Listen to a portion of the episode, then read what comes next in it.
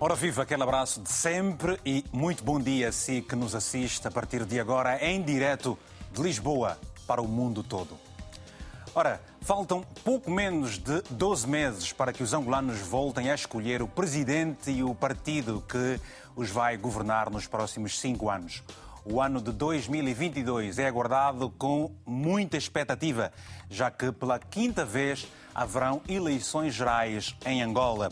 O MPLA, o partido que governa desde que o país tornou independente em 1975, tem sobre si tremendos desafios a julgar pelo elevado índice de desemprego, muitas dificuldades económicas e uma pressão social cada vez mais séria e uma pandemia que deixou profundas cicatrizes. Mas para se realizarem eleições em 2022 com o máximo de confiança e transparência, os deputados discutiram uma nova lei eleitoral que, depois de chumbada pela oposição, foi ontem promulgada pelo Presidente da República. Mas este é o tema, e este naturalmente é o tema escolhido um, para a edição de hoje do Tem a Palavra, a nova lei eleitoral em Angola, e porque já está por dentro do assunto que vamos abordar ao longo dos próximos minutos aqui neste canal de televisão, siga conosco e para participar, ligue ou envie uma mensagem curta e objetiva para o número que está aí agora a passar na tela do seu televisor. E eu também faço questão de recordar, é o 00351, é o indicativo internacional aqui de Portugal, 962 494 543. São meus convidados. Conceição Vaz, analista político, Luís Jimbo, diretor executivo do Instituto Angolano de Sistemas Eleitorais e Democracia e coordenador nacional do Observatório Eleitoral Angolano.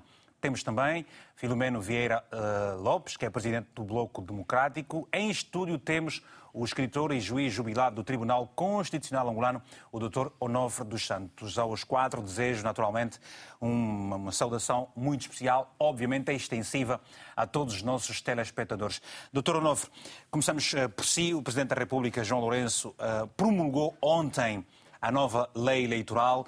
Uh, o senhor foi, uh, uh, esteve ligado à CNE em 1992. Se tivesse que escolher uma lei, a antiga e a atual, com qual delas ficaria? Muito obrigado, bom dia. Obrigado pelo convite.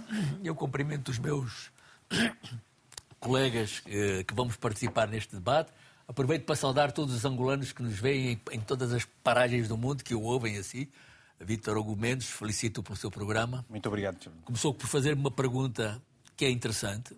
Na verdade, já há, esta será a quarta lei eleitoral, portanto, a quarta versão. E, e uma coisa que é interessante ver é que elas não são tão diferentes assim. Inclusive na maneira prática de execução de uma eleição, porque uma lei eleitoral é a lei que regula o ato da votação, da contagem e do apuramento dos votos. E estas mudanças que se registram na, na, na, na lei eleitoral, elas obedecem a mais uh, circunstâncias de tempo ou a interesses políticos que se salvaguardam? Uh, a lei eleitoral. Porquê é que não se consegue ter uma lei? Porquê é que não se teve uma lei que perdurasse pelo menos para 20, 30 anos sem que tenha que sofrer alterações permanentes?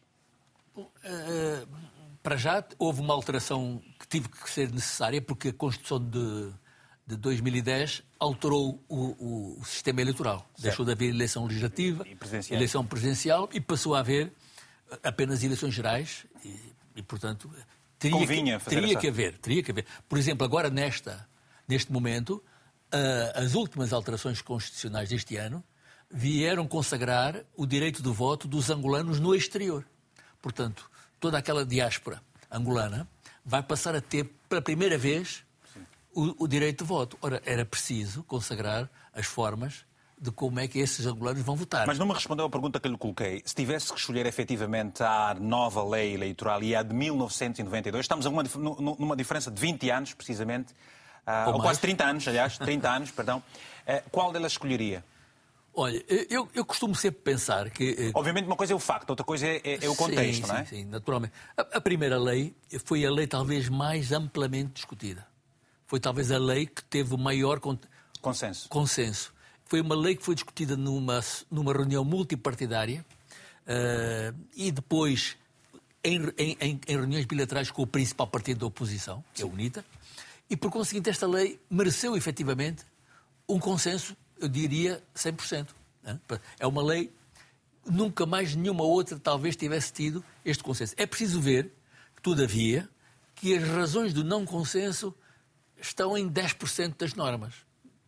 Uh, uma lei eleitoral tem uma série de normas e as que se discutem são sempre uma ou duas. O que é todo muito bom para as democracias. Conceição Vaz, uh, uh, agora para si, e eu lhe pergunto, Conceição, a Conceição acha que esta lei agora promulgada pelo Presidente João Lourenço corresponde efetivamente ao novo tempo? Ora, se em 1992 aquela lei eleitoral teve um consenso, portanto, em, em, em torno dos 90%, esta nova lei, ao que parece, não foi consensual na discussão que uh, se registrou na Assembleia por parte dos deputados. Bom, os tempos são outros, os momentos, inclusive os fazedores uh, de política também são outros. Nós temos mais partidos políticos, inclusive, não é? Uhum. Mas se olharmos também para aquilo que são uh, que foram as votações desta desta lei ontem promulgada pelo chefe de Estado, observamos que uh, inclusive até houve um recuo. Se a aprovação anterior, a, aprovação anterior, portanto, à Assembleia Nacional, a ida a, a, ao veto, portanto, do presidente, chefe de Estado angolano, uh, tinha 125 uh, votos contra, agora tem 126 votos contra, porque a FNLA, que estava em dúvida, acabou agora por votar uh, contra, contra esta lei. Significa dizer que isto deve ser um reflexo de que ainda não atingimos uma lei consensual. Ainda não temos uma lei que, de facto, una, primeiramente, os fazedores da política e, eh, eh, em seguida, aqueles que efetivamente eh, fazem que são, que são, que fazem parte da festa, os grandes, os grandes destinatários de todo esse processo, que é o povo angolano, por altura, portanto, das eleições que vão acontecer em, próximo, em agosto próximo. Ou seja, ainda há trabalho a ser feito, ainda precisamos discutir mais e é preciso olhar naquilo que são os processos que compõem as eleições. Já disse e volto a, dizê-lo, se as eleições uh, constituem três fases importantes, portanto, quer a fase preparatória, a fase das eleições, mas também após eleições, devíamos eventualmente, está aí o doutor Onofre dos Santos, que poderá se calhar abordar melhor, uh, evitarmos pressionarmos tanto o momento próximo às eleições.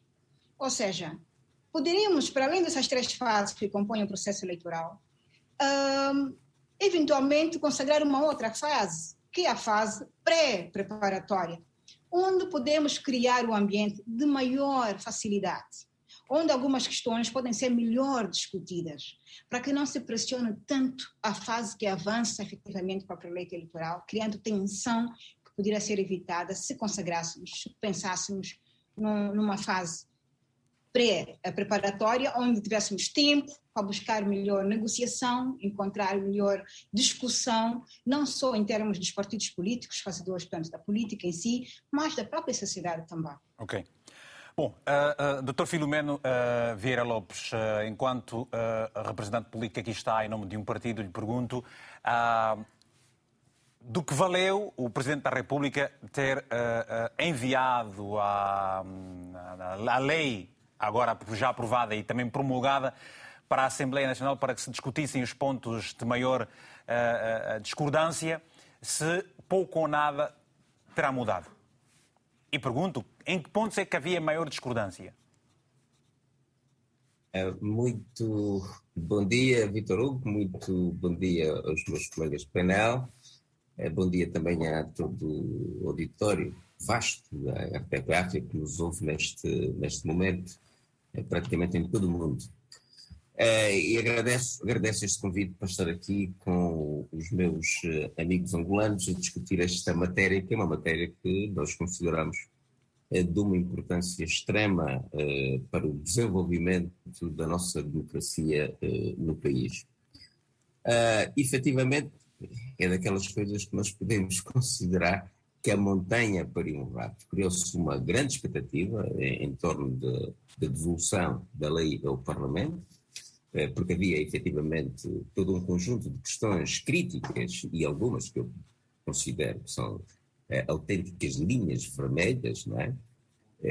o Dr. Onofre fala em 10%, mas muitas vezes, quando nós pretendemos saltar um buraco de um metro e saltamos apenas 90 centímetros, sabemos o que é que nos acontece. Mas é preciso recordar que uh, quando o, o, o, aqui o Dr. Onofre se referiu aos 10%, era na, uh, na percentagem de consenso que a lei de 1992 acabou por registrar, em comparação, obviamente, com a atual.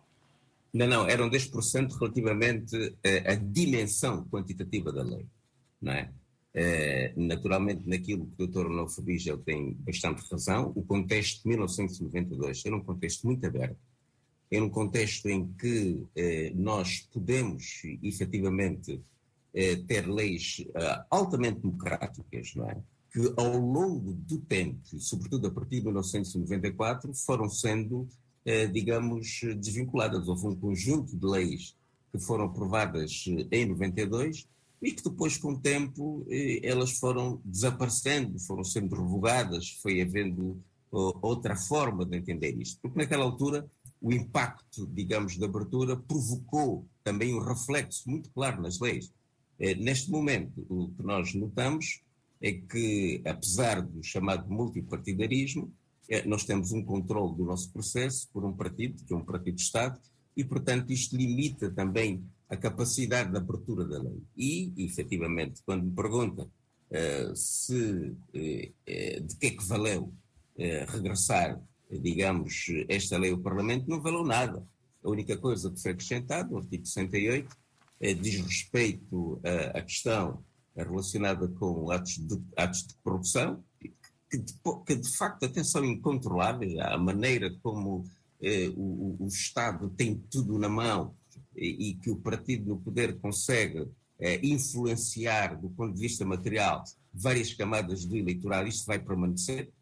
Uh, e as questões capitais estavam, uh, digamos, em debate e que a oposição, a oposição e não só, atenção, desta vez nós tivemos a sociedade civil eh, praticamente em massa a tentar colaborar neste processo. Os deputados não podem dizer que não tiveram. Ou seja, o que está a dizer, o que está a dizer uh, uh, Filomeno Vieira Lopes é que uh, o MPLA, o, o, o, o, governo, não ouviu as recomendações de outras sensibilidades para que a tal lei fosse consensual. Absolutamente. Absolutamente. E, e estamos a ver, como disse a Conceição, esta lei é apenas aprovada pelo MPLA. Ora, o caráter desta lei não é uma lei meramente, digamos, de um propósito governamental.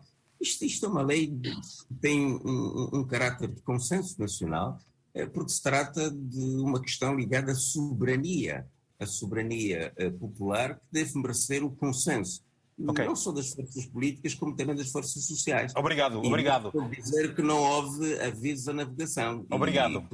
Obrigado. É, é, como disse, acabou por dizer que a montanha acabou por parir um rato. Luís Jimbo, você em várias entrevistas uh, diz que o diploma, como está, uh, não promove a verdade eleitoral e desmoraliza a sociedade. O MPLA não está preocupado pela forma como a comunidade internacional olha uh, para todo este tipo de, de, de situação? Pergunto. Olha, uh, sim, sabe que a última mensagem, a carta que o presidente enviou para o Parlamento, uh, de, disse aos deputados que deveriam mexer na lei sobre a verdade eleitoral, sobre a transparência eleitoral uh, e sobre a ação concorrência para moralizar a sociedade. mas depois deste processo e o debate todo foi excluiu a sociedade. Eu mesmo, pela instituição que dirijo, e mais ah, ah, outras instituições, como a Comissão de Justiça e Paz ah, e também o Centro de Estudo de Direito da Universidade Católica, apresentamos uma ah, recomendação ao Parlamento que não foi tida e, e, nem achada. E por isso reitero sim que. Mas não ah, foi tida, não, não foi tida nem achada porquê? Porque não era algo conveniente ou porque, uh, portanto. Uh feria aquilo que são os pontos de, de desenvolvimento de democracia? Olha, porque uh, não foi uh, considerado uh, um debate naquilo que foi não consenso, ou seja, o presidente, a lei, quando foi, sofreu o veto do, do presidente da República, entendemos nós que a aquele veto incidia sobre os aspectos ou os 10% de que não havia consenso. E aqui, reiterando novamente o professor Onofre dos Santos, processo eleitoral, a lei tem que falar da contagem, o apuramento e o contencioso eleitoral. Neste aspecto, uh, residiu uh, uh, o cerne do desconsenso no Parlamento e a nossa expectativa e, e a nossa contribuição foi de dar uma opção alternativa aos, aos, decisores políticos, como, por exemplo, a UNITA apresentava a proposta de que deveria haver a contagem uh, ou apuramento nos municípios. Nós dissemos que não, não é possível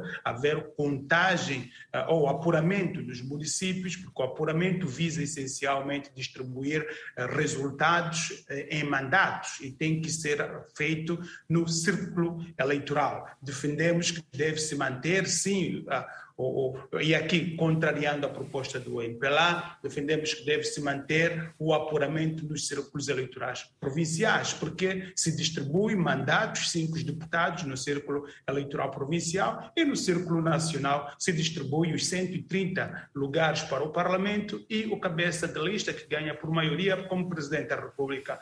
Estas contribuições não foram tidas nem achadas, porque uh, percebemos que o Parlamento uh, deu um sentido de verdade eleitoral, de transparência eleitoral, num, numa dimensão exclusivamente política. Ou seja, ou seja, Luís Jimbo, ou seja, apesar de em apenas 10% não ter havido entendimento, a lei eleitoral ela é perfeita para o novo tempo. Absolutamente que uh, tem desafios enormes e, e permita-me aqui, e, e, e, aproveito esta ocasião que estou com o professor Onofre dos Santos, que tem história deste país, uh, sobre processos eleitorais, reiterar o seguinte. Entendo que em 92 uh, ah, o, o, tivemos uma Comissão Nacional Eleitoral num contexto em que a comunidade internacional teve um papel fundamental. Aliás, a, a, comunidade internacional é que, uh, as Nações Unidas, é que garantiu a gestão da Comissão Eleitoral. E, e aquela lei Uh, houve grande consenso, sim, porque nós nunca tínhamos tido experiência, era uma primeira vez, uh, foi uma lei que foi trazida pelos atores políticos, foi um debate de entendimento e percepção e aceitação. E nesta altura, recordo, não houve a participação da sociedade civil nacional como observadora, porque era, era, era incipiente. Em 2002, fomos para um processo eleitoral num modelo prático governamental. A CNE estava representada por pessoas indicadas pelo Presidente da República, pelo governo, pela Assembleia Nacional. Foi um modelo governamental na sua essência. Aqui sim, já houve participação da 30, sociedade 30 civil. 30 segundos só para terminar o pensamento. 30 segundos para terminar o pensamento, faz favor. O que eu quero trazer aqui a questão é a seguinte: para 2022, o desafio é que este ator, sociedade civil, o eleitor, o cidadão, que em vários processos não participou, não tinha lugar, ganhou maturidade, ganhou responsabilidade e reclama um espaço nesse processo. E vamos Mas perceber quais serão as consequências desta questão, destas eh, reclamações uh, por parte dos cidadãos. Está agora o Carlos Lopes, nosso telespectador, uh, a partir da cidade do Porto, aqui em Portugal. Carlos, muito bom dia. Tem a palavra, se faz favor, relativamente ao tema de hoje, a nova lei eleitoral angolana já promulgada pelo Presidente da República. Muito bom dia, bom dia. Vitor Hugo. Permita-me que cumprimento também eh, os seus distintos convidados, os telespectadores da RTP África que têm a palavra, particularmente o Dr. Onofre, porque é um mais velho eh, de idade, mas também de experiência eleitoral desde as eleições de 1992 e depois como juiz no Tribunal Constitucional teve a oportunidade de avaliar, de ler todas aquelas irregularidades que os partidos iam fazendo, porque o Tribunal Constitucional, como diz a nossa Constituição, é a última instância que vai, depois da Comissão Nacional Eleitoral, decidir sobre essas irregularidades. A doutora eh, também presente eh, e o doutor Filomeno, que era presidente do FPD eh, em 1992, concorrente às eleições, e que enquanto eh, presidente agora do, do BD irá também, penso eu, participar nessas eleições. Por isso são pessoas eh, eh, que eu E quais são as suas expectativas, conheço, Carlos? Quais são as suas expectativas? Quais são as suas expectativas, eh, Carlos Lopes? Eu reconheço como pessoas válidas as suas opiniões. As minhas expectativas é o seguinte. A lei orgânica eh, das eleições gerais, que agora foi alterada, vem a legitimar algumas irregularidades que os partidos e a sociedade civil vieram apontar. Por exemplo, a não contagem do voto na Assembleia. Isso é um erro crucial, é um grande problema de base que vai suscitar a existência de uma possível acusação ou suspeição de fraude eleitoral. A, eh, a existência do escrutínio ser dominado pela Casa de Segurança do Presidência, onde nenhum partido político concorrente tem um elemento. São duas circunstâncias que, efetivamente, a sociedade civil, o eleitorado, vai suscitar grandes dúvidas e que esta lei veio a legitimar, o que é lamentável. Desejo um bom dia. Muito obrigado. Bom dia, Carlos Lopes, a partir da cidade do Porto, aqui em Portugal. Aliás, estes pontos por si levantados vão a seguir ser respondidos também pelo, pelo Dr. Onofre dos Santos, precisamente porque é o guia, o que parece, são os pontos de maior divergência, eh, inclusive no olhar também da própria sociedade. Nelson Andrade, a partir de Luanda, muito bom dia. Tem a palavra, se faz favor. Bom dia, Vitor Hugo Mendes e vosso auditório do programa tem a palavra. É, agradecer pela oportunidade que me foi cedida. Dizer que, infelizmente, não existem leis perfeitas. Esta lei peca em alguns fatores que o interlocutor que me antecedeu focou, mas também abrange alguns fatores que nunca antes foram tidos em causa, como os angolanos na diáspora poderem votar e por aí além. E a par da lei eleitoral, eu gostaria de fazer o repto aqui aos próprios partidos na oposição. A par da lei eleitoral, os partidos na oposição precisam de facto também se potenciar. Eu trabalhei nesse processo eleitoral como delegado nas últimas eleições e de facto notava-se muitas insuficiências em termos de abrangências de delegados de listas eh, que não foram colocados em muitas assembleias, estavam registados lá, a par da, da, da, das reclamações que algumas eh, são legítimas dos partidos na oposição, mas eu entendo que também precisam se potenciar melhor. Há alguns até, inclusive, mesmo com assento parlamentar, que quase não têm estrutura de fiscalização eleitoral. Me refiro diretamente à FNLA, por exemplo, ou PRS, quase que não têm estrutura de fiscalização eleitoral das assembleias. Em Luanda, em Luanda, na capital onde estão as sedes. Então, isso tudo, a par das reclamações que são feitas, não é? É, depois faz com que se recorra ao, ao, único fantasma que existe, que é a fraude eleitoral, quando às vezes não estamos devidamente organizados, partidos eh, na, na, oposição. Portanto, essa lei peca em alguns fatores que ainda não foram ultrapassados, concordo plenamente, mas Obrigado. Muito obrigado por, por essa sua uh, uh, participação aqui também no programa. Bom dia, Nelson. Está agora também uh, o Dr. Lindo Bernardo Tito, que é deputado da Assembleia Nacional, está em Luanda.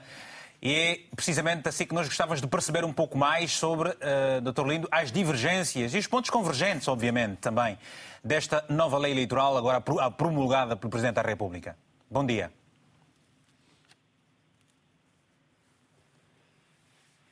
Lindo Bernardo Tito, muito bom dia. Bom, vamos ver se conseguimos daqui a pouco também uh, retomar esta uh, chamada e é para referir apenas o seguinte: nós endereçamos convites a todos os uh, deputados de partidos representados na Assembleia Nacional para participarem apenas a, a, a, ao telefone. mas vamos tentar agora uma vez mais. Lindo Bernardo Tito, muito bom dia. Vamos retomar daqui a pouco esta chamada. Uh, uh, Doutor Onofre, uh, o Carlos Lopes estará levantado aqui. Não estou a ouvir o Vitor. Eu estou, eu estou a ouvi-lo já agora. E agora me consegue ouvir? Se estiverem a, a, ouvir, por favor, eu não tenho o retorno do Vitor. Eu te... Pronto, vou, vou... os meus colegas vão, vão, vão tratar dessa questão. Vamos ouvir o Dr. Lindo Bernardo Tito daqui a pouco. E agora me consegue ouvir, Dr. Lindo Bernardo Tito? Agora sim estou, estou a ouvir o Vitor. Tudo bem? Muito, muito bom dia, Moanangana. Como está? Bom dia. Muito bem. Só para referir. Canaua. Bom, é só para referir aos nossos telespectadores que essa é uma saudação especial da língua Choco, na região nordeste de Angola, na Lunda Norte, particularmente, de onde o Dr. Lindo Bernardo Tito é originário. E, portanto, é deputado da Assembleia Nacional. E, uh, ao que sabemos, a, lei, a nova lei eleitoral foi promulgada pelo Presidente da República Quais são os pontos divergentes e quais são os pontos que foram convergentes eh, eh, eh, neste trabalho todo que foi feito ao longo dos tempos? Bom, um, eu, eu agradeço o, facto de me ter eh, convidado para participar em muito pouco tempo deste espaço, mas pessoalmente fiquei muito, mas muito desiludido e, e triste até diria, com o facto do presidente eh, ter dito aquilo que lhe ia na alma e depois eh, dizer mais tarde. Né?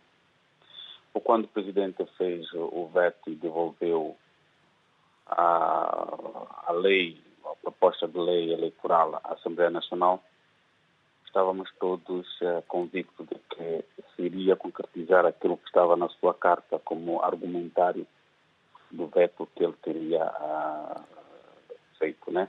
Ocorre, porém, que depois ele virou e disse que só devia ser alterado o artigo 68. E por que acha que o Presidente terá, terá mudado uh, uh, de, de, de, de, atitude, Não, de palavra? Porque uh, a análise daquelas, daquelas questões divergentes levaria a mudar toda uma estratégia eleitoral que já está em curso, né? A estratégia eleitoral da manutenção do, do poder político. Uh, no, no, no, essencial, uh, deixa-me dizer com clareza, é que uh, a lei eleitoral angolana tem sido um expediente para a manutenção do poder, porque, porque ela não, não garante a transparência. Justiça, a justiça, a transparência, a, a igualdade entre todos os concorrentes. Desde 1992 até 2017 eh, que temos tido uh, leis eleitorais alteradas, mas elas não mexem no essencial. Ou seja, a partida, a, a, a lei que foi promulgada pelo Presidente da República uh, dá logo como garantida a vitória do MPLA e a derrota, obviamente, de todos os outros partidos da oposição. É isso que está a dizer? Não, facilita a fraude facilita a fraude eleitoral em todos os sentidos. A primeira questão de fundo que tem sido discutida é da composição da Comissão Nacional Eleitoral. É óbvio que a maioria parlamentar eh, trouxe um argumento que, que, para mim não me pareceu execuível, porque se a questão se prende com a lei orgânica de funcionamento da Comissão Nacional Eleitoral, por que não chamá-la e, e, e ali podermos produzir alterações sobre a composição dos órgãos eleitorais? A, outra questão que me parece de fundo que, que foi tratada aqui é das operações eleitorais atinentes à contagem de votos. Né? E aqui eh, a oposição sempre defendeu relativamente a, a, a, um aspecto fundamental. As atas das operações e as atas síntese. Repare que eh, as atas das operações são assinadas pelos delegados de listas eh, em cada uma das mesas eh, da Assembleia de Voto mas as atas síntese não. E é, são as atas síntese que acabam exatamente por uh, transmitir resultado eleitoral em toda a cadeia uh, dos órgãos da Comissão Nacional Eleitoral. E, na nossa ótica, seria bom que fosse eliminada exatamente essa ata síntese e ficar apenas a ata da. Ou seja, uh, Dr. Lindo Bernardo Tito, ou seja, a, a, nova lei eleitoral é, é nova só no nome, mas é um recuo absoluto naquilo que se pretende, que é a, a promoção da democracia e da verdade, na transparência desses processos. Ou seja, o senhor acredita que esta nova lei eleitoral Angola é tão atípica como a sua Constituição, por exemplo, como se diz? Olha, eu não chamo lei atípica, chamo lei da fraude. Porque, porque eu acho que alguns irão argumentar e porque nunca houve, porque não há fraude, porque mecanismos existem, porque existem em todos os países, mas há países em que a alternância política acabou por criar uma confiança absoluta em todos os processos eleitorais. Em Angola não, em Angola se evita que haja alternância, se cria mecanismos próprios para que, para que isso aconteça. E um dos instrumentos que evita a alternância política é exatamente a lei eleitoral. Esta lei eleitoral e as outras leis eleitorais não são leis eleitorais que garantem uma participação eh, igual de todos os concorrentes. Okay. Nota, a questão, a questão não se prende também das nossas eleições apenas com, com, com aspectos que essa lei prevê. Com toda a conjuntura, né? toda a conjuntura do Estado.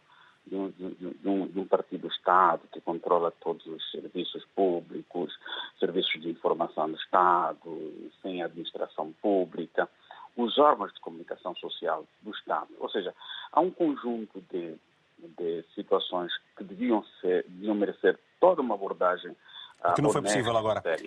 Não foi, não foi, não será possível. Não será possível. O, o, não será possível. Não será possível. Bernardo Tito, porque a estratégia de manutenção do poder não permite que assim seja. Pronto, é, é, é, muito obrigado pela sua breve, breve, participação e muito esclarecedora dos pontos uh, divergentes. Muito obrigado e vamos contar consigo numa próxima oportunidade. Muito bom dia e bom trabalho. Professor, uh, doutor Onofre, uh, ao que acabou de ser sendo dito aqui por uh, Lindo Bernardo Tito, alguém que está no Parlamento, o que foi dito por Carlos Lopes, e uma pessoa como, como, como o senhor, que tem a experiência uh, de 1992 e, e, acompanhou o desenvolvimento do país ao longo desses tempos todos. O que é que se oferece dizer já agora? Muito obrigado. Eu, eu devo dizer que eu ouvi com muita atenção. E tirou várias notas e, também. E tirei, como tiro sempre. pois. E, e, naturalmente que não concordo com a maior parte das observações que foram feitas. Devo dizer isto porque depois às vezes não tenho tempo de explicar tudo, mas, uh, como digo, este programa não, poderia, não terá que ser o único sobre esta matéria. Primeiro, uma primeira observação a lei de 1992, que obteve um consenso tão grande, não impediu que, no fim, os resultados não fossem aceitos. E, e, uma guerra que se seguiu precisamente às primeiras eleições, que foram aquelas que tiveram inclusivamente o apoio da comunidade internacional, internacional. das Nações Unidas. Portanto, a lei, a lei, por muito perfeita que seja, não impede que na sua aplicação, na sua prática. Depois, é verdade que em 1992 havia um diretor-geral das eleições, nomeado pelo Presidente da República, e havia um Conselho Nacional de Eleições, onde estavam os partidos representados, mas a, a composição do, deste Conselho acaba sempre por traduzir uma maioria de pessoas nomeadas ou pelo Poder Executivo ou, ou pelos outros órgãos institucionais. E, por conseguinte, isso sempre foi assim. Agora, naturalmente que os representantes dos partidos políticos que estão nessas, na Comissão Nacional Eleitoral têm que ter uma atuação ao longo destes 12 meses que vão, vão Como, por exemplo, acaba por dizer o Nelson. Exatamente. Pois. Aliás, a doutora Conceição Vaz disse uma coisa que para mim foi lapidar e é talvez a coisa mais importante que foi dita agora até agora. É que realmente há várias fases do processo eleitoral. Mas nós temos 12 meses à frente, antes de chegarmos a esses momentos mais intensos e algumas vezes até tumultuosos e devíamos aproveitar para esclarecer uma quantidade de coisas. É crível, por exemplo, que se atribua a responsabilidade à Casa Civil do Presidente da República em detrimento, por exemplo, do, da, da, da Comissão Nacional Eleitoral? Olha, eu devo dizer que não conheço o texto da lei que foi promulgada ontem pelo Presidente da República. Também devo dizer uma coisa: o, o, o Presidente vetou a primeira Sim. e mostrou que houvesse maior interpretação de, de, de, de, opiniões entre a oposição e o, e o MPLA no, no Parlamento. Ele não fez nenhuma recomendação específica que eu saiba. Mas uma coisa também é certa: o Presidente agora não podia vetar outra vez, sob pena de a Assembleia Nacional. Eh, Entrar em descrédito. Não, não é isso, não ter independência. É um órgão absolutamente independente do Poder Executivo. Nós temos que acreditar que é assim. Quando não acontece, eh, que nós defendemos sempre que haja separação de poderes, quando a Assembleia Nacional se manifesta à sua vontade, ainda que aparentemente contra a vontade do Presidente da República, nós já achamos que o Presidente da República devia tornar a vetar a lei. Bom, é claro que o Presidente podia voltar a vetar a lei, eh, mas o, mas o facto é que ficávamos sem lei. Eh, portanto, temos que encontrar uma forma de que estas instituições se mantenham. Há um outro aspecto que para mim é, é o mais importante. É que já foi aqui referido, eu não conheço a lei, como digo, mas não acredito que tenha sido mudado aquilo que é o que nunca mudou. O, o elemento-chave. Que é o elemento-chave, que é a contagem dos votos logo a seguir ao encerramento da votação na própria, nas próprias mesas de voto.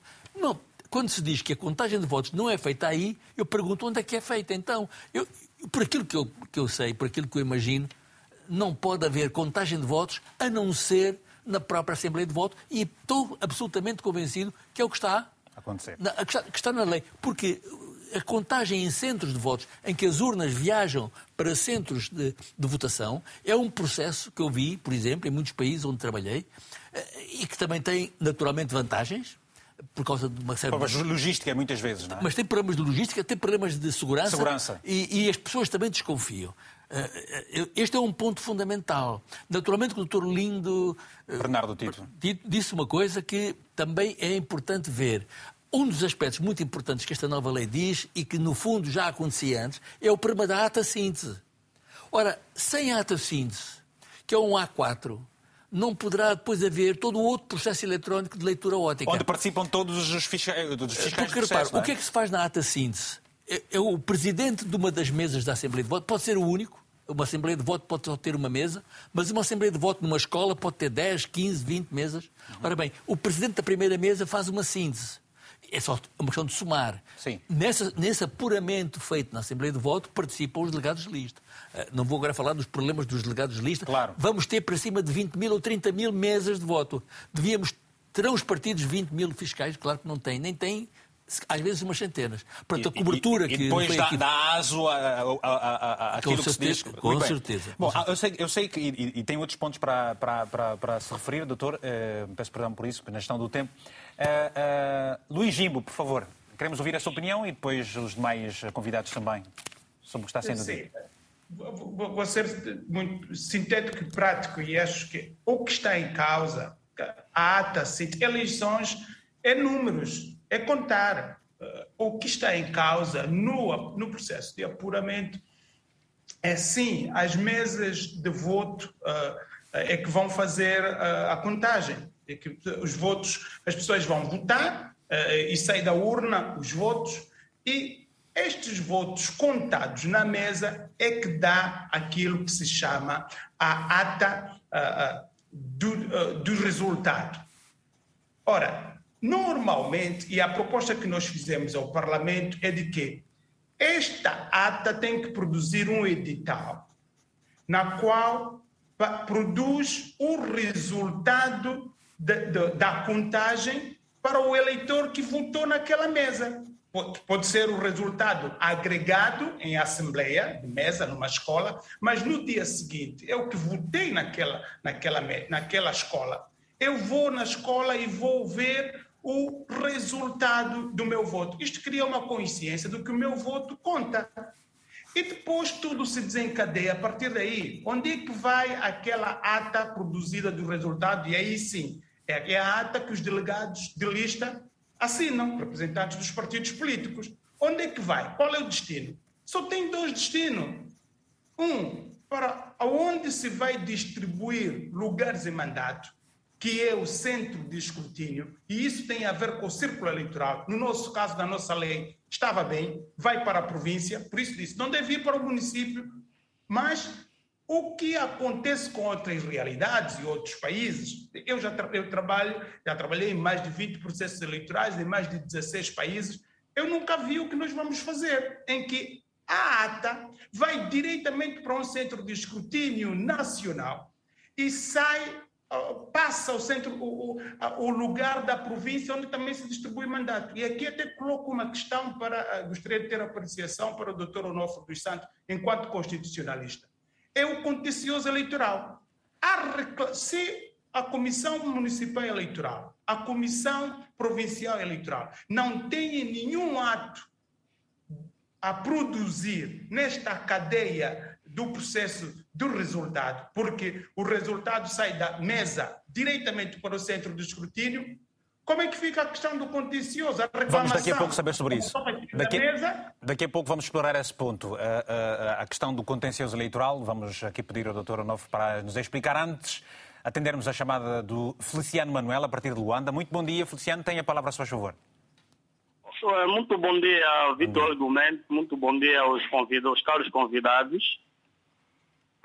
Faz favor, Alô? estamos a ouvi- estamos a ouvi-lo. Faz favor. Sim, sim. eh, Esta lei, esta lei eleitoral, aprovada agora e promulgada pelo Presidente da República, eu acho que é uma lei, é uma lei ah, em contrapartida, já tem o vencedor, que será o partido no poder.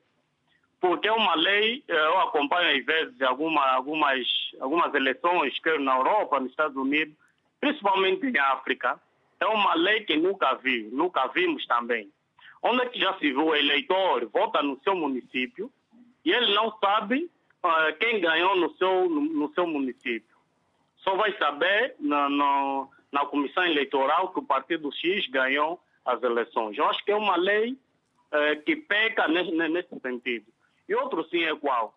Eh, eu, a princípio, tinha muita esperança na alternância do poder em Angola, mas com esta lei, que a esperança morreu, porque esta lei legitima a renovação do poder ao MPLA. Podemos estar a falar, podemos chamar analistas, constitucionalistas e o resto. Esta lei legitima o poder ao MPLA. Obrigado. Não vale a pena porque a fraude já está preparada. Muito obrigado. Com esta lei está muito bem preparada. Muito- Podemos ver na Comissão Eleitoral, quem está lá, o presidente da Comissão Eleitoral, é um camarada do MPLA. Tem os seus problemas. Então podemos dizer que, até no meu ponto de vista, em Angola não ia, não ia haver mais eleições. Íamos deixar o MPLA governar o país até um dia eles, eles dizerem, pá, vamos abandonar o poder. Com esta lei não vamos longe. Isto é o que eu queria dizer, Vitor Argumentos. Bom dia, muito obrigado pelo seu telefonema. Vamos até Cabo Verde, onde está o José Carlos Duarte. Muito bom dia, José Carlos. Uh, tenha a palavra, se faz favor. Cabo Verde é um dos países de língua oficial portuguesa onde uh, os pleitos eleitorais têm uma transparência completamente diferente, mas, uh, mas há transparência, há também alternância. Uh, o que é que nos pode dizer sobre o que está a ouvir em comparação, obviamente, com o que acontece no seu país? Então, bom dia, Vitor Argumentos. Obrigado pela oportunidade. Obrigado a nós por Eh, ligar. gostaria de cumprimentar também todos os intervenientes no, no painel. Eh, eu sou angolano, também sou da Lunda Norte, lá da terra dos Manangana. e Tá. eh, a, minha, a minha, eu queria dar uma opinião Faz favor. que é a seguinte. Falando na transparência, que deveria ser o principal fator eh, em qualquer eleição, podem ser justas e livres, mas se não forem transparentes, não deveriam ser reconhecidas, porque são os três fatores que legitimam uma eleição. Agora, a pergunta é a seguinte: se o MPL é um partido de milhões, como é que tem a coragem de sair com uma lei tão, tão centralizada em que a contagem dos votos serão feitos em Luanda? Sabemos as infraestruturas em Angola como são para o transporte de urnas, a segurança, a Polícia Nacional, se é republicana ou não, está ao serviço da nação ou do MPLA. Como é que vamos garantir que as eleições sejam transparentes, que para mim é o principal ponto, que é o que legitima uma eleição. E depois veio o facto das instituições. Tivemos o caso, o caso da América com o Donald Trump a, a reivindicar fraude, que é uma moda mundial. Mas a seguir as instituições interviram e fizeram a, a recontagem. Eu pergunto, em Angola, em 1992, em lugar de se entrar numa guerra civil que prejudicou o país em milhões de mortos, em milhões de dólares, se não seria mais fácil se ter feito uma recontagem ou uma, uma nova eleição. Portanto, vamos, a minha opinião é que devíamos pensar na nação em primeiro lugar, devíamos pensar no, no- no desenvolvimento, ser progressivo. O EPLA não é um partido progressista. O uni- esta lei eleitoral, o que nos está a mostrar a todos e aos próprios do MPLA, que é uma luta para a manutenção do poder, que Obrigado, nada Carlos. favorece a nação. Obrigado. No caso de Cabo Verde, no caso de Cabo Verde, vemos que há, em cinco anos já cinco, três eleições. Há, tre- há, há presidenciais diretas, legislativas e autárquicas. Está bem. Muito obrigado então pelo seu telefonema também, José Carlos Duarte, angolano que está em Cabo Verde. Muito obrigado pelo seu telefonema. Vamos agora ouvir uma outra opinião, a do Edgar Felipe, a partir de Luanda. Muito bom dia, Edgar.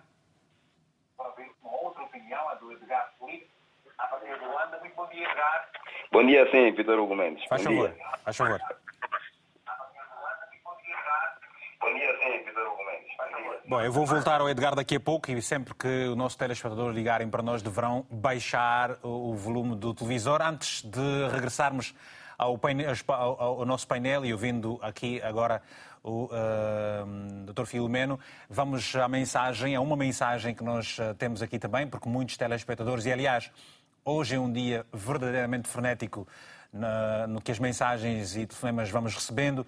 Temos a mensagem do Nuno Nunes, a partir de Angola, e que diz o seguinte: é preciso que se promovam os consensos de facto, obedecendo aos princípios democráticos razoáveis. Os debates que não geram consensos são inúteis e esbarram-se sempre nas maiorias absolutas que em nada abonam os chamados Estados democráticos e de direito. Uma outra mensagem, já agora, e depois desta mensagem do EN, do Nuno Nunes, a mensagem que segue é do Erivaldo Portela, está também em Luanda, e que diz o seguinte: A lei agora aprovada não passa de, uma, de mais uma artimanha política do MPLA. É visível que se o partido no poder sai a ganhar com uma lei que dá vantagens ao MPLA na hora da contagem dos votos, mas a voz do povo faz far-se-á ouvir em 2022. Ora, vamos tentar uh, uh, retomar a chamada do Edgar ao telefone. Edgar, muito bom dia. Bom dia, sim, tio Vitor. Bom dia. Pois não, sobrinho, vamos lá. Gostei dessa do tio Vitor. Por favor, o que é que nos vai dizer sobre o tema de hoje, Edgar? A nova lei eleitoral em Angola. Alô? Bom, mas... Então, sim, mas a, a, lei, a lei, é bem visto que essa lei favorece propriamente o partido no poder. E dificilmente essa lei se reflete para a, a, maioria da população, ou seja, para nós, a população. Bem, é difícil aprovar uma lei para uma minoria quando a maioria é abandonada. Sabe muito bem que essa lei foi aprovada com os interesses partidários sobre o partido no poder. Então, nós, a oposição, ou seja, nesse, nós, nessa altura, a oposição, o povo ficamos como sem, voz. Disse que, às vezes, para derrubar uma ditadura, às vezes é necessário um pouquinho de força e nós estamos a tentar por todos os meios. Nós, a população, estamos cansados de que nosso, nossa voz não é ouvida lá na casa de voto, não é escutada a nossa opinião. Então isso acaba por, muitas das vezes, é, nos meter aqui frustrados, né? porque não adianta termos aí representantes que não ouvem a nossa voz. Então complica muito. Para quem tem uma visão, uma visão geral daquilo que se pode esperar em 2022, sabe-se que é para manipulação de votos, é para manipulação é, para fraudes eleitorais. Isso, isso okay. dá mais à vista uma fraude eleitoral. Obrigado, então, obrigado pelo seu telefonema também. Uh, vamos a, vamos a, a, depois deste telefonema, vamos à, última mensagem e volto agora aos nossos painelistas. A, mensagem do Domingos Muongo Manuel, uh, está também em Luanda e que escreveu-nos o seguinte, e que nos escreveu o seguinte. Em Angola, a alternância do poder é urgente. Bom, posto isto, uh, Dr. Filomeno, é para si. O apuramento centralizado dos votos, em muitos casos, continua. Aliás, é, na verdade, o ponto de maior divergência. Há uma outra mensagem que também lemos agora na nossa rede social, no, no, no Facebook, o Gamboa Uafuqueza Mário, que diz: o MPLA diz, ser, diz serem milhões porque não aceitam contagem e divulgação dos resultados a nível comunal e municipal. Só para contextualizar o que também já foi sendo dito aqui, o que é que se lhe oferece dizer ainda mais? Pois, eh, em primeiro lugar, eh, nós eh, devemos ter a preocupação de termos um, uma lei que exprima o consenso, como muitos ouvintes já, já exprimiram, e que seja uma lei de confiança de todas as partes. Consenso não houve, de confiança a lei não é. E agora? Não é, não é pois. Eh, esta questão do, do apuramento é, de facto, uma questão uh, crucial, porque uma lei transparente deve permitir que ela própria seja auditável, ou seja, os dados que nós temos na base e os dados que depois são contados de maneira intermédia possam ser consistentes com os dados finais e que possam ser verificáveis, verificáveis por toda a gente este nosso processo, essa nossa lei não permite isto. Eh, deixa-me dizer, por exemplo, que em 2008, eh, no escrutínio central, nem sequer, nem sequer os mandatários dos partidos políticos lá estiveram. O mandatário da FPD, que era o Justino Pinto Andrade, estava numa sala a ver televisão, os resultados eh, que estavam a ser computados, e era o próprio Presidente da República que estava no escrutínio nacional. E em 2017 nós sabemos que o número de mesas eh, e de assembleias que foram contabilizadas ou que eram previstas de início, depois na contagem final, na dita contagem nacional, eh, foram perfeitamente inflacionadas. Portanto, e perante este quadro, perante este quadro, Filomeno Vieira Lopes, perante este quadro, perante a experiência, portanto, uma expectativa que eh, para muitos está de todo gourada, qual será o posicionamento dos partidos da oposição? Eu, eu, estou muito apreensivo com o que se está a passar em Angola e sinto que há uma deslocalização propositada, eh, digamos, da, do debate parlamentar eh, para eh, o debate fora eh, do Parlamento. Eh, eu penso que eh, o movimento social vai continuar a insistir que esta lei não é uma boa lei, porque, em primeiro lugar, não permite a soberania do povo eleitor. Eh, nós somos atores políticos, mas o mais importante neste processo é o próprio eleitor estar confiante de que ali onde ele deposita o voto é ali onde o seu voto vai ser contado. Mas é esta confiança, esta confiança, então, é, é, esta vontade do eleitor, aliás, foi isso que foi há pouco tempo aqui uh, referido. Mas esta confiança ela também uh, uh, esvai-se porque a lei está aprovada já a partir de um vencedor. A lei, a lei, está aprovada, mas o, o, o, que eu prevejo é que vai haver uma, uma resistência muito forte a esta lei. Mas a resistência como? Devemos, é, nós devemos começar bem. É verdade que uma boa lei, mesmo uma boa lei, pode não Mas a resistência, a como é que. Como é, como é, em todo o processo. Quando, fa, quando, é, fala, porque... quando fala em resistência, resistência de quê? Como efetivamente? Não, eu penso que o movimento social não vai aceitar esta lei, que os partidos políticos vão continuar Uh, digamos, também a não aceitar esta lei. Ou seja, se não aceitam a lei, se não aceitam a lei, não aceitam eleições em 2022. Pronto, uh, nós temos um problema aqui em Angola, como acontece sempre, é? Uh, as leis, a lei eleitoral devia ser uma lei feita com tempo, porque esses processos devem ser previsíveis. E, e, nós aqui temos sempre muitas cartas escondidas, fazemos sempre as coisas à última, à última hora. Ou seja, pela forma, eu, pela forma como responde, pela forma como responde, pela forma como responde. de transparência. Eu penso que a ausência de transparência desta lei é um dos fatores capitais, a estabilidade. Se é, Responda-me responda o seguinte, se faz favor. Se a lei se mantiver tal como está, se o Presidente marcar as eleições em 2022, a oposição e por acaso a Frente Patriótica, caso ela continue a vingar, como nós temos estado a ver, vai a eleições ou não vai? Eu penso que aí há linhas, há linhas vermelhas e as eleições devem ser feitas com, com, começando bem, começando com, com uma lei. A mas, ela está, mas aquilo que vamos dizer é que não começou bem. Que não assegura uma administração eleitoral em condições. Portanto, o que, o que nós vamos eh, propor, e é aquilo que é em consenso com o movimento social, é que devemos efetivamente alterar essa lei e depois fazemos as eleições. Conceição é, Vaz. Eu acho que não vale a pena começar mal, porque estamos a, estamos a, a correr um risco muito grande de estabilidade do país. E, e, portanto, nós devemos evitar isto. Conceição Vaz, vamos ouvir agora, vamos ouvir agora, por favor. É muito mais importante que meramente as eleições. Muito bem. Conceição Vaz, uh, perante este quadro todo nevrálgico que se está a viver, como é que acha que a comunidade internacional começa a olhar para o governo angolano? Como é que acha que o que é que poderá acontecer a Angola nos próximos tempos? Ao que parece, Angola está a navegar uh, num ponto muito uh, como é qual é o termo mais mais apropriado? De, muito delicado. Pois isso não é só relativo à questão do pacote eleitoral. Isso tem Certamente. Um elementos que nos trazem aqui criam um embaraço geral maior. Mas em relação à questão do, da imagem de Angola no plano externo, vamos começar mesmo pela região.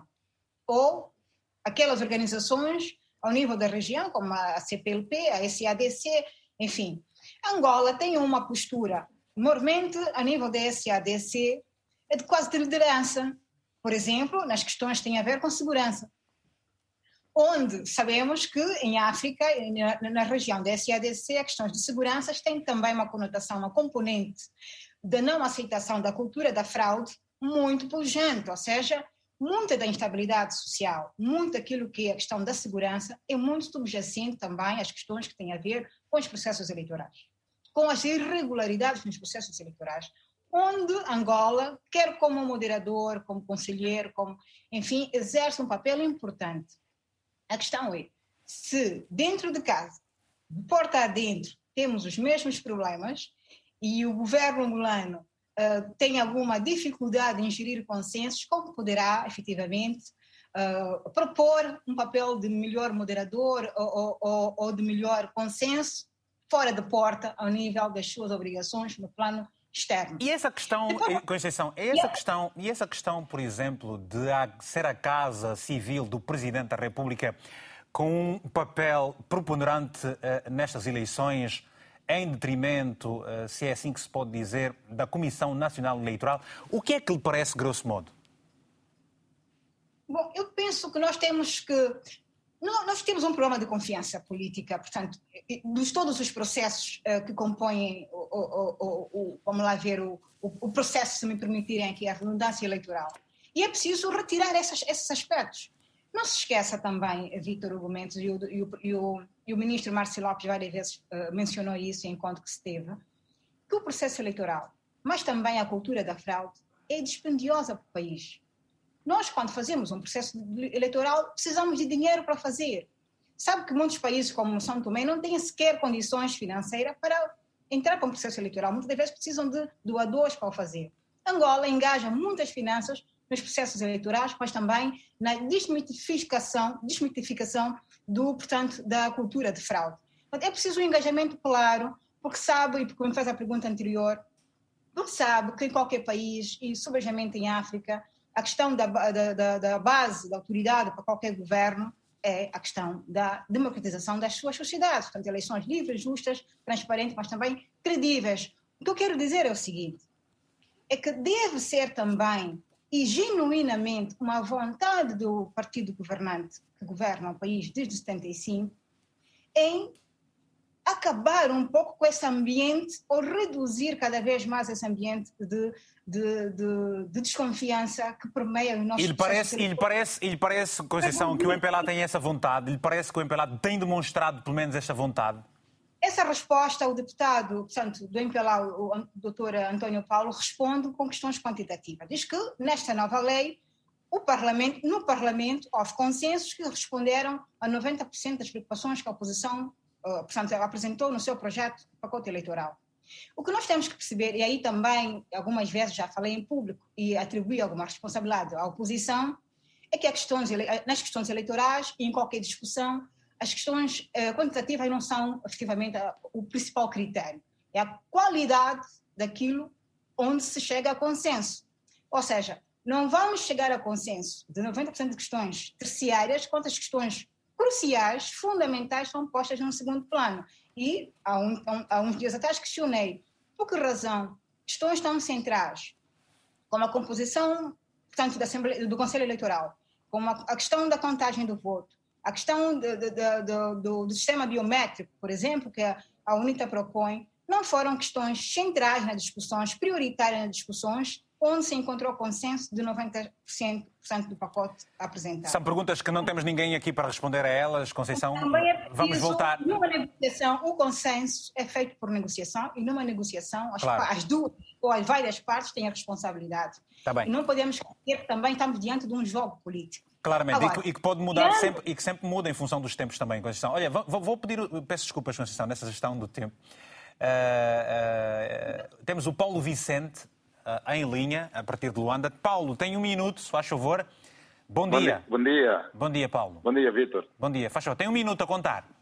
Oh, yeah. uh, Vitor, uh, você tentar ser o mais breve possível. Estou aqui a acompanhar o programa, mas tenho uma preocupação muito tremenda a respeito do rumo que se está a dar para o país.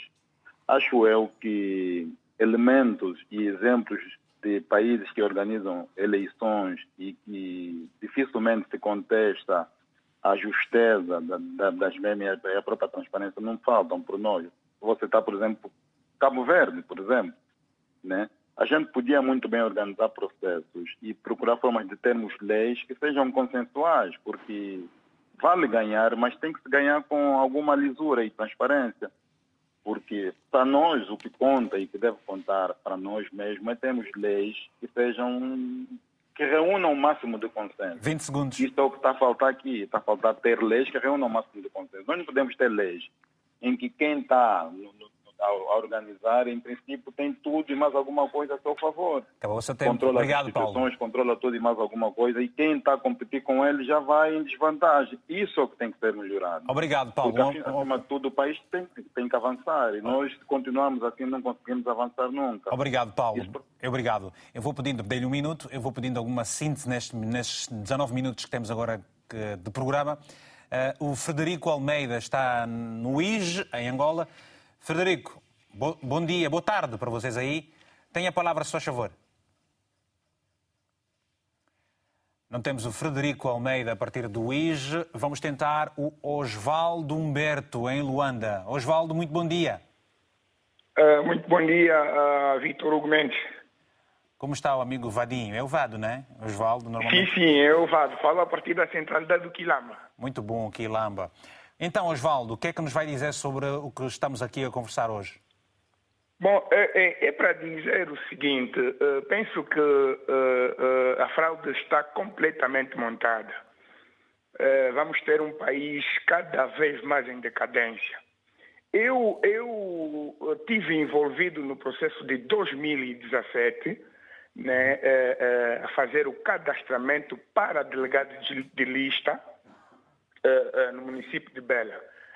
é só para realçar, não é verdade? aí o doutor, o doutor Onofre, de que dos 1.807 delegados de lista que nós, a nível do município de Belas, fizemos o cadastramento, né, foram, foram exclusivamente credenciados 419. Portanto, nós ficamos por ali sem o credenciamento de quase mil e tal delegados de lista.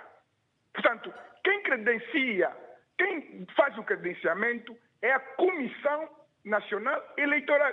Agora, o doutor Onofre dos Santos diz que, eh, digamos assim, os partidos não estão organizados. Não é verdade. São situações feitas propositadamente. Eu, pessoalmente, eh, eh, estive ligado a uma das assembleias de votos. Quando cheguei o meu, sem o credenciamento, fui vetado pela polícia, porque eu não tinha credenciamento, não fui credenciado, Obrigado. não podia, digamos assim, fiscalizar o, o, o, voto. Obrigado, Osvaldo Humberto. Na minha mesa ficou sem delegado lista. Obrigado, Osvaldo Humberto. Obrigado, Osvaldo Humberto. nós agradecemos o, o, o, seu telefonema. já temos menos tempo, obviamente. Vamos agora atender também o Catarino Xizungo. É, é uma mensagem, peço perdão do Catarino Xizungo, que está em Luanda, escreveu o seguinte: O presidente do MPLA fez mais uma palhaçada. Pisca para a direita, entra para a esquerda. A minha esperança morreu. Já não haverá alternância política em Angola. A mensagem deste nosso uh, telespectador. O Nelson Magalhães, na província de Malange, escreveu o seguinte: Uh, os votos não serão contabilizados nos municípios porque os munícipes não sabem contar. Mas todos, todos os municípios recebem mensalmente 25 milhões de kwanzas. Quem conta esse dinheiro para confirmar? Bem, uh, muitos pontos, muitas notas retiradas. Uh, é doloroso ter que, se nós tivéssemos que usar estes telefonemas como uma amostra representativa da vontade dos angolanos sobre a, a, a lei que foi aprovada, eh, eh, podemos afirmar, assim, com alguma sensibilidade, que eh, as pessoas estão de facto decepcionadas? É, é natural que estejam decepcionadas, sobretudo quando se. E convém. Não, parte do princípio que, que, sem alternância democrática, como tem acontecido em Cabo Verde e noutros lugares, quando há alternância democrática, estes problemas não se colocam. Porque a mesma lei que é utilizada para, para eleger um, o ato, também como em Angola nunca mudou o partido que ganhou as eleições, parte do princípio que é a lei e outros instrumentos, a Comissão Eleitoral, e eu não estou aqui para dizer o contrário nem para defender uh, o sistema. Eu, no fundo, devo dizer. Mas, o... mas, mas, mas, faz sentido, uh, uh, esta, esta, esta perspectiva da, da, da, contagem não ser local. Mas é local, desculpe. Uh, está, centra, está não, centralizada. Não, não. A contagem dos votos. A única vez que se mexe nos boletins de voto, a única vez, é na, na, na mesa de voto abre-se a urna, contam-se os boletins, fazem-se os lotes, os delegados de lista têm... A questão dos delegados de lista é muito importante. É, é, é, muito importante. É, é, muito importante. Bom, mas isso, Porque transmite isso, isso transparência não, processo. Mas é? isto não tem a ver com a lei.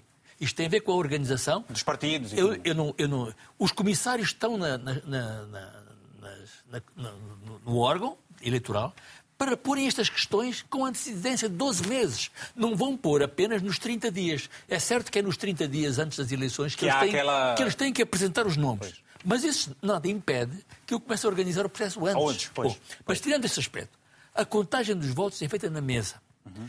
As atas das operações de cada mesa, e é preciso ver uma coisa, sabem quantas mesas estamos a falar? São 8 milhões de eleitores. O máximo que pode haver por mesa são 500. Portanto, basta dividir 8 milhões por 500 e vamos saber quantas mesas. Como muitos sítios, as mesas só têm 20 pessoas a votar, pois. em sítios remotos, noutros sítios, mas o máximo é 500. Bem, são muitos, muitos milhares de... Para todas essas mesas devia haver um delegado de lista. Bom, estas atas são assinadas. E o que se espera, e o que espera peço desculpas, é aquilo que não volta a acontecer como aconteceu em 2012. Por exemplo, eu ter que votar no lugar A, mas o meu nome, eu registrei-me para votar naquele local e o meu nome sai numa outra província. Também, portanto... também a lei eleitoral, também a lei eleitoral não tem culpa disto. É um problema de organização. Porque o, o nome do Vitor Hugo só pode aparecer num único caderno. E num único ponto, num que, é único, eu, que eu peço que lá esteja. Num único caderno que só pode ter o máximo de 500 eleitores. Você só pode ter o máximo de 499 eleitores a votar consigo nesse, no seu local. Pode até votar só 10 ou 15. Bom, e, e, podem ser assembleias de voto que vão ser feitas em sítios onde realmente as coisas ainda têm que ser organizadas. Por exemplo, em Lisboa, Sim. como é que se vai votar, como é que é feito o registro.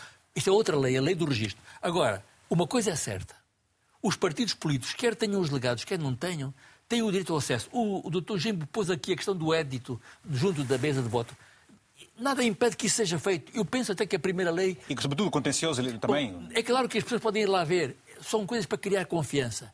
E aí sim, eu julgo que estas propostas que o Dr. Jimbo, através da, da, da do da Observatório. E tudo mais. É porque não satisfazer isto. Eu estive na Guiné-Bissau a, a, fazer eleições Mas quem é que não satisfez essa vontade? Não sei. Porque, na verdade, não é isso que vai a, a, a, afetar a veracidade do resultado, mas vai afetar a confiança. Portanto, são os tais aspectos. Quando se fala em há transparência, não há transparência, mas agora há aqui uma questão que é. Como é que acha, eh, eh, com a sua especialidade eh, enquanto constitucionalista e a experiência que teve no terreno, como é que acha que a comunidade internacional poderá olhar para Angola, sendo que, por exemplo, numa das eleições não, tive, não, não, não se teve. Uh, uh, não são fiscais, observadores, não é? Que se diz. Observadores, sim. Uh, uh, como, é, como é que a comunidade olha para tudo isso? Como é que fica a confiança uh, internacional? Bom, Se acho... o processo for justo, mas não for transparente. A situação mais grave que eu vivi numa eleição foi em 92, quando realmente a UNITA não aceitou os resultados. E disse que voltava para a guerra. Mas vamos esquecer, mas não, esquecer, esquecer perante, período. Mas perante esse cataclismo, Sim. perante Nós aquilo tudo, novo, novo, novo contexto. as Nações Unidas vieram dar seu, a sua declaração de que as eleições tinham sido justas e livres. E o que é que se espera de 2022? E transparentes. Bom, e eu não espero outra coisa. Porquê? Porque, efetivamente, a comunidade internacional, através dos seus observadores, eh, é claro que, inclusivamente, eu acho que a observação devia ser desde o princípio, a partir de agora, começar a verificar estes problemas que estão a ser relacionados. Porque, porque é que Mas para gerar essa confiança, o governo tem que se predispor, não é? Eu acho que o governo tem que se predispor. Aí sim é que eu acho que os partidos políticos devem fazer pressão. Não tem que estar na lei. A lei eleitoral só tem que se preocupar com uma coisa: é que o meu voto, que eu votei no partido A, apareça refletido nos resultados finais. Bom, e há aqui uma coisa que as pessoas não têm. Nem os deputados provavelmente têm. Os que votam, os que votaram, os que vão votar amanhã ou depois. É, é que o sistema eletrónico de apuramento de votos é um problema do mais sofisticado que só Angola é que pode dar-se ao luxo de ter. Eu não conheço mais nenhum outro Mas, país doutor, africano porque, que tenha desculpas, nós somos angolanos, conhecemos bem. Nós temos o, o, o, ar das grandezas e muitas vezes temos o melhor, mas os resultados não são sempre iguais àquilo que a gente espera na prática. É só para nós isso como exemplo. Sim, mas nós com tivemos, todo o respeito, mas, mas, nós tivemos processos eh, com menos. O facto, de ter, o facto de nós termos o, do melhor do mundo não, não, não garante a fiabilidade absoluta mas, também. Mas o que exige é que os deputados, os partidos políticos, façam os testes as autenticações, as auditorias a esse processo. Como é que se faz? Por exemplo, nós podemos simular uma, uma, uma eleição pequena, grande, maior, menor, num município, numa província, fazer simulações, temos 12 meses para fazer e mostrar como é que são os resultados obtidos. Então, é sempre possível, nós, é sempre possível gerar confiança nas pessoas. Agora explicar, vai explicar. Parte da a, maior, a maior parte das pessoas que desconfiam do processo, primeiro, eu, quando as pessoas perdem, um, um, eu, eu, vi um, há dias um jogo de futebol, quando o árbitro expulsou expulsou o jogador nos últimos 10 minutos, houve um que foi para a rua logo assim, por isso o jogo acabou. Pronto. Ora bem, aquela pergunta que o Vitor Hugo Macedo fez aos partidos e a alguns. Então, se, se, realmente nós vamos para um processo, se esta lei já é uma garantia de fraude, ah, então por que é que eu vou às eleições? Porque é que não... agora, vamos Porquê perguntar é não... ao, ao Abraão Passi, que está em Luanda. Abraão, bom dia. Uh, eu lhe pergunto, você tem confiança nesse processo? É, bom dia, sim, senhor Vitor, Vitor Hugo. Bom, bom dia. dia aos tomados convidados. Na realidade, eh, a confiança eh, sobre esse processo não existe. Não existe confiança nenhuma às eh, leis submetidas pelo MPLA. O MPLA caiu O MPLA só tem duas coisas agora. O MPLA vai usar leis fraudulentas, que isso não é novo. É um processo que já vem se repetindo desde as primeiras eleições. O que, que ele fez? Está a usar táticas, pegou políticos jovens, bandidos também jovens, uh, com táticas novas. Eles primeiro vão tentar, vão tentar nessas leis. O povo já despertou. E depois o que, que eles vão fazer? Vão usar a força como é de hábito. Vão usar a força para intimidar aqueles que têm a consciência um bocadinho mais fraco. O MPLA já não tem nada, não tem cartas na manga. Não existe, não existe em nenhuma parte do mundo um presidente é, eleito, não é eleito até não, indicado, indicado por um partido, é criar artimanhas para interferir é, é, num, num, processo, num processo democrático é, de um outro partido. 20 segundos, por favor. Só pelo, só pelo facto, só pelo facto da aceitação, da aceitação do partido da oposição. Obrigado. Isso, isso não existe. Obrigado, Abrão. Obrigado, Abrão, por obrigado, telefonema. Bom dia. Uh, agora, correndo mais com o tempo, vamos até Saurimo, uh, na Lunda Sul, onde está o Cláudio Jaciel. Bom dia. Tem a palavra, se faz favor. Sim, bom dia, Vitor. Bom dia. Uh, bom dia, bom dia. Esta é aquela das leis que eu tenho chamado de lei da batota. Lei da batota por quê? Porque é uma lei que não vai promover a verdade eleitoral é uma lei que não vai uh, promover também a justiça eleitoral, é uma lei que vai favorecer em grande uh, parte o partido no poder, caso o MPLA, e eu tenho dito que o governo João Lourenço, João Lourenço tem sido um péssimo presidente, é um péssimo presidente por quê? Porque tudo o que ele faz até agora é simplesmente para a manutenção do poder, tudo o que ele está a fazer é para que continue a governar a todo custo, para que ele tenha o segundo mandato, por esta razão que ele usa a maioria absoluta que o MPLA tem no Parlamento para aprovar leis contra a vontade do povo. Obrigado. Esta é uma lei não consensual, não consensual, porque é uma lei que, se verem, eh, não foi aprovada eh, pela maioria absoluta. Por isso é eu que agradeço. eu acho que o governo deve recuar para que esta lei não crie em 2022 um alvoroço da, da população e, e para que a população não se revolte. Obrigado. Luiz Jimbo. Tem a palavra, estamos a terminar, dois minutos para uh, considerações finalíssimas mesmo. Exatamente. A dois minutos, Luís. A primeira consideração é, como vê, a sua primeira pergunta que me fizeste, a questão do, do sentimento das pessoas. E isto está a tirar, de facto, da minha parte, como profissional nestas questões, uh, sem possibilidade de contribuir significativamente, porque há uma percepção já generalizada de um sentimento de exclusão de todos. Outra questão, também não vai ajudar muito a competição e a disputa, e a disputa do poder político uh, entre, por exemplo, o partido no poder e a oposição, porque vês que nem a oposição está. Se levanta a questão: o presidente deve ouvir a oposição para o veto da, da, segunda lei? Não, é o cidadão. Não é? Ora, isto está a tornar-nos todos políticos, todos observadores, todos em desconsenso e entrar num ambiente assim eleitoral, as consequências normalmente é aumentar a tolerância, o risco de violência e o aproveitamento político. Okay. Isto cria instabilidade política. Uh, uh, Conceição, tem a mão na bochecha assim do tipo, ai meu Deus, não é assim que a gente diz em Angola? Então, Olha, considerações finais. questão é esta: é, é há um ambiente muito grande de, de incerteza, mas pois. também de falta de confiança, e isto é que é o grande perigo. Pois. Se tivéssemos contemplado essa fase inicial pré-preparatória, onde o cidadão participa nas propostas da elaboração da lei, teríamos reduzido bastante esse tipo de sentimento geral. Consequência que nós podemos ter a breve trecho é fraca adesão ao processo eleitoral. E depois das eleições, não sabemos o que é que isso poderá conduzir. Uh, uh, esperemos que, que, que, nada muito grave. O fato é que é preciso melhorar também a comunicação, que há muitas questões de que se fala, uh, que é uma percepção muito, muito errada. Eu estive em vários encontros, portanto, com, com, com aqui o Ministério do, do Território, portanto, com o MAT, e muitas das questões que se levantam, há também aqui algum excesso de zelo, portanto, em algumas questões, como referiu aqui o professor, uh, o professor portanto, Onofre dos Santos, a questão biométrica é uma questão além de custosa, é uma questão bastante, quer dizer, que não é muito comum também a sua utilização. De todo modo, o que é necessário é que, por parte daqueles que fazem a preparação do processo eleitoral, nesta fase já o Ministério do Território, mas também o Conselho Nacional, que promovam um debate mais alargado. Ok.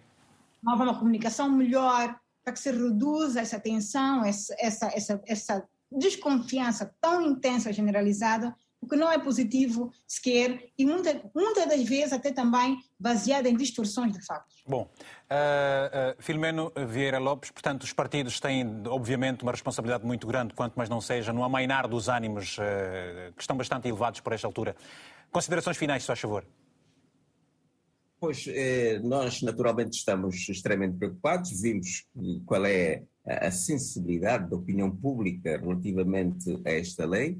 Eh, devo dizer que a lei facilita que depois todo o processo, toda a forma, eh, digamos, de executar as eleições acabem depois por criar-nos sérios problemas tudo está relacionado com a lei na medida em que a administração eleitoral vai ser entregue a, a um corpo que não dá absolutamente nenhuma credibilidade.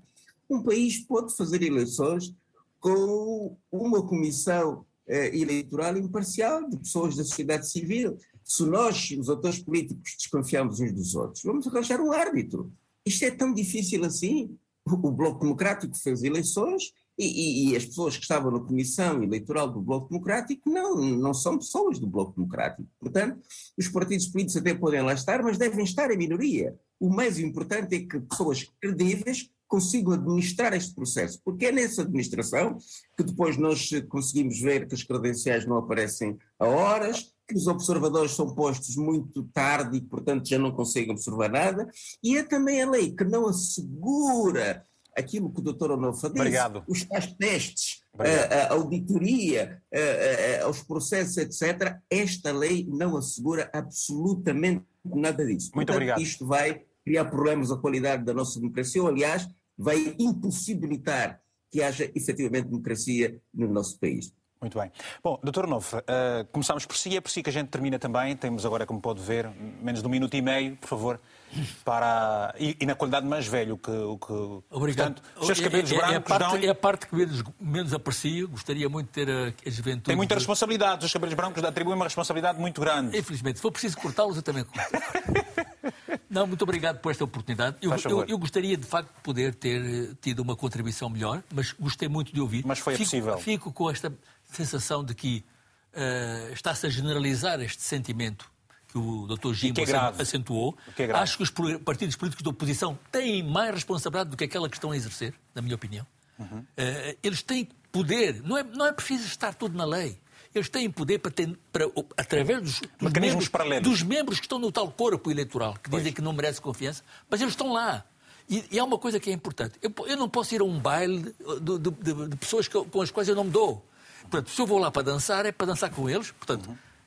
Não me venham dizer que o corpo não é credível e depois vou lá. Claramente. Ora bem, se eu estou lá, é para fazer a diferença. E os comissários dos partidos da oposição têm a obrigação de, de testar, de convocar a imprensa, de falar, contactar e, e, sobretudo, têm uma responsabilidade para dizer aos, aos seus apoiantes, simpatizantes dos partidos, o que é que estão a fazer dentro da Comissão Eleitoral. Muito bem. Para além de outras coisas, não é? Pois. Pronto. Eu agradeço. Eu, eu, eu acho que, uh, Vitor, uh, este, esta, esta, estas questões são, são interessantes, mas senti que a maior parte das pessoas que, que, que se pronunciaram manifestam uma angústia muito grande. E, e não, é, e não que, é isso que nós que, me, que me preocupa, que me preocupa muito, efetivamente. Eu tenho que agradecer. E, e, a Conceição Vaz disse uma coisa: temos ainda 12 meses. 12 meses para trabalhar, muito bem. Pronto, uh, hoje ficamos por aqui. Como puderam ver, foi um debate bastante aceso. Sempre pode rever e rever este programa logo mais às 22 horas de Lisboa, portanto serão 23 em Angola. Nas próximas duas semanas não haverá programa mas regressaremos no dia 15 de dezembro. Agradecemos o carinho da sua audiência e, para si em especial, um abraço africanamente fraterno.